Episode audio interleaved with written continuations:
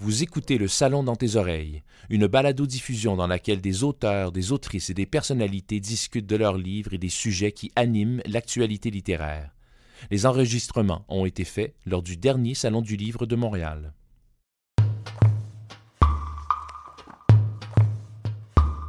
Un jour, un garçon est venu visiter la ferme avec ses parents.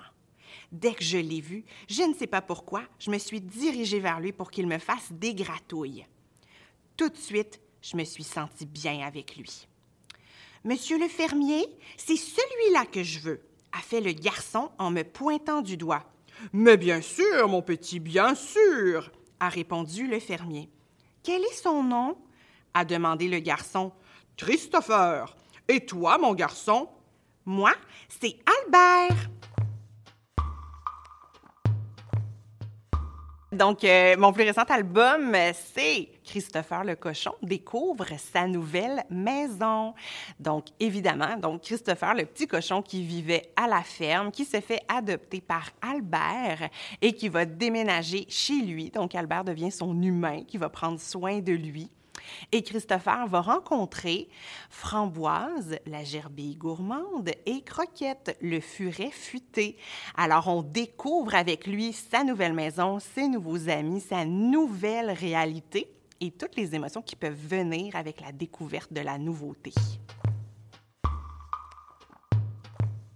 Ben, l'idée est venue, euh, en fait, de ma super agente qui a rencontré Jonathan, l'humain, du vrai de vrai Christopher de Pig. Et euh, Jonathan qui lui disait Hey, j'aimerais vraiment ça, créer des livres avec Christopher, mais moi, je ne sais pas écrire, je ne sais pas illustrer. Alors, c'est comme ça qu'on a été mis en contact, Jonathan et moi, et que ben, j'ai été tout de suite charmée par Christopher euh, parce qu'il est mignon comme tout, pour vrai. Et en plus, il va visiter les enfants du fort. Euh, donc, euh, il, est investi au niveau social. Et ça, ça m'a beaucoup touchée parce que ça rejoint mon rôle de psychoéducatrice. Alors, c'est ce qui m'a donné envie donner vie à Christopher sur papier.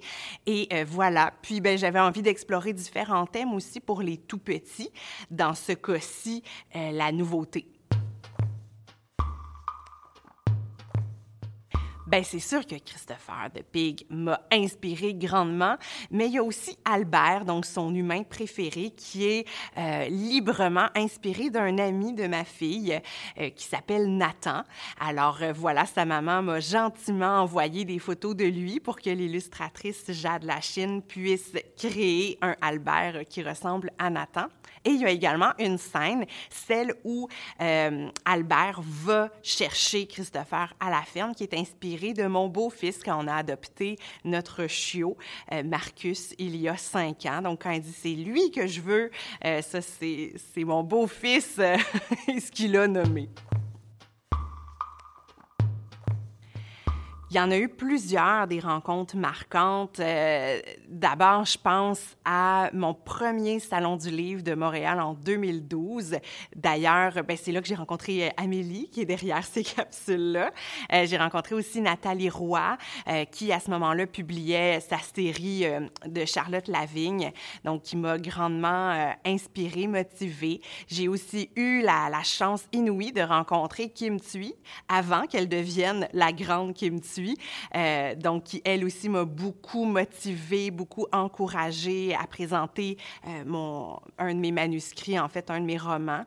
Euh, sinon, ben, il y a eu évidemment la première maison d'édition qui m'a fait confiance, soit les éditions Midi 30, et puis avec qui je continue de, de travailler. Et autrement, ben, toutes les rencontres que je fais dans les différents salons.